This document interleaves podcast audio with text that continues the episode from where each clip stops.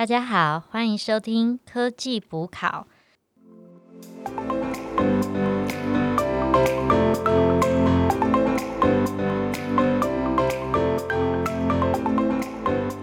OK，那今天是我们的第二集，那大家可以搭配 AI 的背后的暗知识的第二章。那我是主持人 Anna，我是 Alicia，我是 Alan。嘿，Yes，那，今天要讨论什么？哎、既然已经到了第二集，那我想问一下大家有没有，就是最近有没有看到什么比较特别的 AI 应用啊？AI 的应用的话，我自己啊，因为我是很爱拍照的人，那尤其是女生，不是都喜欢拍一些个人照，所以我都会用 Beauty Plus 啊、美颜相机啊、美妆相机做自拍。那其实它就是用 AI 的技术让你变得更漂亮。那你灌了几个 App？我灌了欸五个啊 你这样太，失礼了。哦，我没有你，你拍整身的时候要用美颜相机，因为它有用一个全身模式。然后你嗯拍个人的时候，你可以用美妆相机，因为它可以帮你化妆。哦，哦，长知识了。面对不同的场景，可以有不同的作用。一个人一个标准的女那个正常的人，应该安要安装大概五个 App 才能够满足生活上的所有需求。哦，对啊，没错。哇还有别的吗？我自己的话，因为我自己还蛮喜欢，就是一直花时间在看 YouTube 影片或什么之类，我然后所以说，其实我还蛮喜欢，就是说，因为他们都会有一些什么推荐清单嘛，比如说可能推荐你后续有一些什么延伸影片啊，或什么之类，或是自动帮你做成一个播放清单那样的一个推荐功能，那个也是用 AI 做。我自己是觉得说，呃，还蛮准的，就是就可以发现有有一种知道说 YouTube 怎么样去认识你这个人，然后进而去推荐你哦，对我我其实现在 Netflix 刚开始他推荐的不是很准啊，但是当我看越多剧的时候，因为我都会评说赞或不赞，对那他就会用透过可能是演算法嘛 AI 的应用，然后嗯越来越告诉，就是会推荐给我是对的，要看什么。嗯那我觉得这是帮助很大的。没错，而且就变成说你对他粘着度就越来越高啦。嗯哼，所以 Netflix 也可以喜欢或是不喜欢。可以，但是它就只有这两个选项而已。嗯嗯嗯。那 Alan，你还知道有没有什么其他应用？呃，前阵子大家应该还蛮在脸书上一个蛮风靡的，叫做 Face App。哦，做那个小小的那个，对不对？因为我没听过、那个是可以有什么功用？看了一下，就是 Face App，它其实大家在玩比较主要的功能就是可以帮你变换性别，啊，对对对，哦，我知道那个，因为我看到我朋友在变换性别，我觉得还蛮好笑的。对啊，比如说你本来是男生啊，换成女生，你可以看一下你长成女生的样子是什么样子。我女生朋友就是在我的 Instagram 配，就是回言说正妹爱你，然后人家就误会我交新男友，因为他换那个用那个换图片。哦，变成他的头像就对了。AI 的应用真的是蛮广的，其实它就是融在我们的生活中。那但是我想了解一下关于 AI 这个本身，它是有哪些的分类？它应该有个架构吗？这个架构其实我觉得大家觉得很搞混，因为有些人在讲人工智慧，有时候有人听到大家说机器学习或是深度学习。嗯嗯嗯。那书本它其实有用一个架构的方式来表达这个分类。其实我刚刚讲了上述，它是有一个层次性的、哦。我们把人工智慧想成是一个最大的圆，它在最外围。一个大圆，最大的圆对这个最大围里面是呢，画一个圆，好，我用圆规画个圆，你先画一个圆，然后在这这个圆之内再画两个小圆。我再缩短半径画一个第二个小圆。对，好好往内就是有两个，一个是专家系统跟，然后另外一个是机器学习。嗯哼那专家系统就是回回应到我们上次所讲的名知识，大家应该还记得明知识是什么吧？就是可以用言语，然后用眼睛看得出来很明显的姿势。而且可以 SOP 化。对，就是简单来讲，它就是一个巨量的资料库，我把所有该做或是不该做的规则都已经写死了。没错，对，那但是呢，假设比如说我今天是一个自驾车，我还在用专家系统，我可能我只知道红灯要停，然后绿灯要行。那假设今天红绿灯坏掉了，比如说变成紫灯，那自驾车就不知道要要做要怎么办。那这时候有一些特殊的规则，可能就会需要用到机器学习哦。嗯，机器学习的话，它其实再往内有又有分成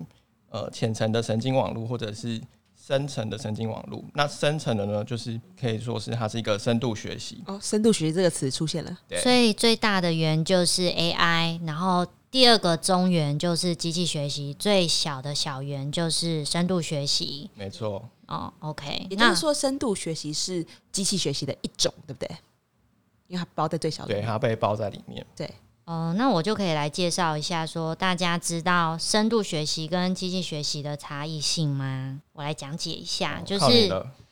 其实刚刚 Alan 有在讲嘛，那其实你在学东西的话，你一定要先喂资料啊。那喂完资料之后，那他要做怎么样的分析，就会分成机器学习跟深度学习。那机器学习，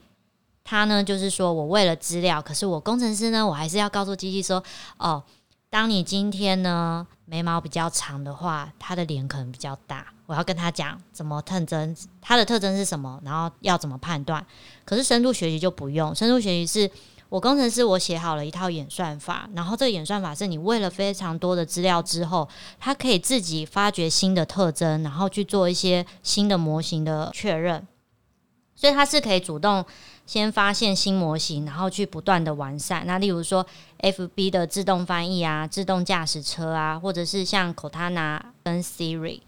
那但是如果因为我刚刚有说了嘛，最小的语言是深度学习，那机器学习的部分如果扣掉它没有做到深度学习，它只是浅度学习的话，那工程师他还是先要在数据中做定义，例如说这样做的人也做了那个哦，机器要知道这个知识，它才会做出一个判断。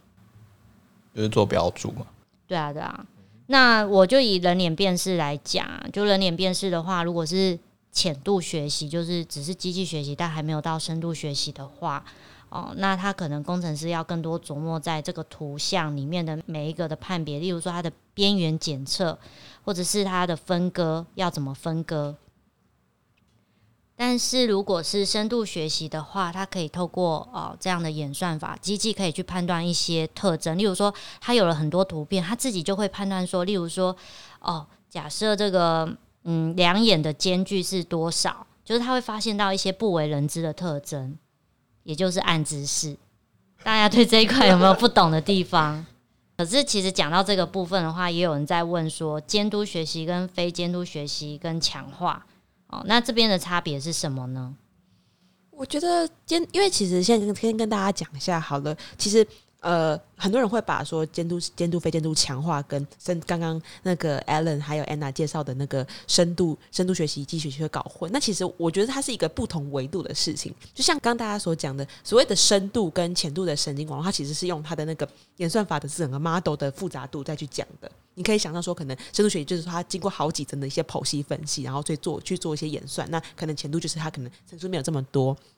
但当我们讲到就是监督式学习啊，非监督式学习，我们其实讲的是说，诶，我如果现在是一个工程师，我要怎么样去 train 这个 model，从它什么什么都不会，而让它变成一个很厉害、很厉害的一个 A AI 模型这样子。所以它的其实它的着重的维度是不一样的。也换言之说，就可能是你今天有有个 A 模型，它可能是深度学习，然后它是一个监督式学习。那可能第二个模型它深度学习，可它也它是一个非监督式学习，这没有这没有违背这样子。监督式学习跟非监督式学习的话，我觉得可以用一个比喻来讲好了，就是假设你现在要收集全班资料，可能说全班的呃人的性别，然后身高体重这样子好了。然后监督式学习的 training 方式说，哎，你就给大家一个表格，然后请每个呃假设你你们班有三十个人，然后把你的资把这些上上述的这些身高体重这些资料都填进那个表格里面之后，把这个已经按表操课把的这个资料，然后丢丢进那个 model 里面去做学习，这样子。但是如果是非监督学习的话，就表就表示说，可能你完全到不知道你的那些呃该出现在表头的那些参数是什么，就是你不知道说你现在要分，然后你只是说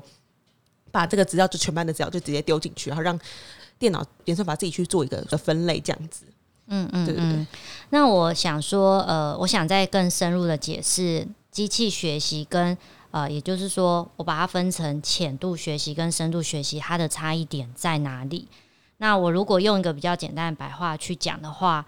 深度学习的话，它是先做资料，我资料喂完之后，我会经过一个模型。那但是这个模型里面，它的特征值呢，是机器它可以自己自学去得到一些特征值，然后最后给出答案。可是如果只是浅度学习的话呢，它是为了很多资料，但是我工程师呢也先说这个特征截取要怎么做，所以它资料完会过一段是特征截取，做完之后才进入模型，再给有答案。那为什么会讲这个呢？因为其实市面上的很多公司，基本上它还是做浅度学习，做深度学习的公司，其实市面上是比较少的。那之后呢，我们也会在后面的章节讲更多的深度学习的举例，那会以神经网络为主，那讲 CNN、RNN、GAN。如果这三个概念都会了，就会表示你跟其他人差很多。差超多。哎、我想问一个，就是刚刚不知道有没有提到所谓监督、非监督，还有强化学习，嗯，这些和深度学习跟机器学习之间的关系是什么？哦，就像我刚刚有讲到，它其实是我觉得最简单的话来讲，就是说你用层数区分，然后机器学习里面可以分成深度跟浅度嘛。然后你如果用你 data 喂喂进去，然后 training 的方式的话，你可以分监督、非监督跟强化。那刚监督、非监督都讲过，之前还有中间还有一种叫做半监督，就是说当你资料收不齐的时候要怎么办，就是一种方式。那还有一种就是强化学，就是说其实你把资料也丢进去，然后你就让他让他去跑，然后只要他看 output 出来结果是，你只要跟他讲是对还错就好，然后他自己去，就是比较趋近于真正的人来学习的方式，这样。OK，那我想问一下，反正监督跟非监督，我对名词的定义上面，监督就是我透过人去做一些标签化，是不是？对，所以说其实我们会讲到说，当你在做监督式学习的时候，会有一个一种人的工作叫做你你把你现在的资料下 label，就是把它所有的 feature，你这笔资料里面它该有的 feature 对应的值是什么，就有点像我们刚才讲说，它是一个表格，你要去依照每个表格头上面写的，比如什么身高是身高，体重体重，把这个标进去，这这个人叫做标注师。所以他是监督式学习是有需要有这一段工作的，所以也是，但是相对来讲，以目前的业界来讲，其实监督式学习还是比非监督跟强化就是的数量是多很多的。哦，因为监督式学习比较就是好着手嘛，因为我至少先透过了很多人去做资料的标注。你也知道说这个 data 长这样子，然后你也知道 data 的结果什么，你只是想要说，那我后未未来可不可以省力一点这样？我觉得我们今天讲的好像比较抽象一点哈，不过后面的话应该会有更比较实际的例子去讲解这些技术的呃事情。今天大概就到这里，那我们来就是复习一下三个补考重点，我要考考你们喽，准备好了吗 Come on，？OK，好，第一题，人工智慧的架构是什么？呃，可以把它想成是一个大圆，人工智慧在最外层，然后再进来呢是机器学习，最里面这一层呢是深度学习。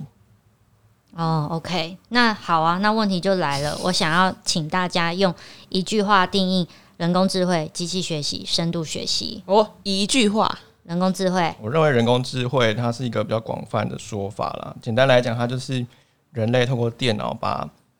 来呈现出我们人类技术智慧的一个技术。嗯嗯嗯嗯嗯，OK，就是模拟人类要做的事情嘛。对，但是模拟之前需要有资料来喂。那深度学习呢？它就是从资料里面可以自己找出可以判断的特征，不需要工程师先设计好。但是呢，机器学习的话，它是包含深度学习，那呃，它是需要工程师先写好特征。就是说，如果我撇除掉它还不算深度学习，只算是浅度的话，那就是需要工程师先写好特征以及特征的意义。那最后一个问题也蛮难的，什么是监督与非监督学习？就是你的 feature，看你看你现在喂的资料量 feature 有没有明确，有明确的训练方式就就是叫做监督式学习，那没有明确的分类的话，那就是非监督式学习。没有明确的分类是非监督学习哦，就是你们你的 feature 你的没有，因为没有人帮你下 label，所以说基本上你的 feature 是不不明的，你需要去电脑上要去检视说每一个 data 的 features 到到底是什么。诶，那是不是就是我们之前上一集讲到那个 AlphaGo？AlphaGo 它其实它因为它是一个很大的一个系统，所以它其实里面有好几个，它还有好几个深度学习，然后有一些是有一些是强化，有些是监督式，它其实是好几个连在一起。所以说，其实我觉得这也是可以跟我们听众分享说，其实你现在想到 AI，然后你想到像是自驾车啊，或者是一些什么智慧医疗啊，然后像是 AlphaGo 来讲，他们里面都绝对不是只有一个。一个深度学习的都 model，是综合的。对它可能里面甚至有十个，它它才能发挥它整个整个功效这样子。好哦，那今天就先到这样，谢谢大家，谢谢大家，谢谢谢谢。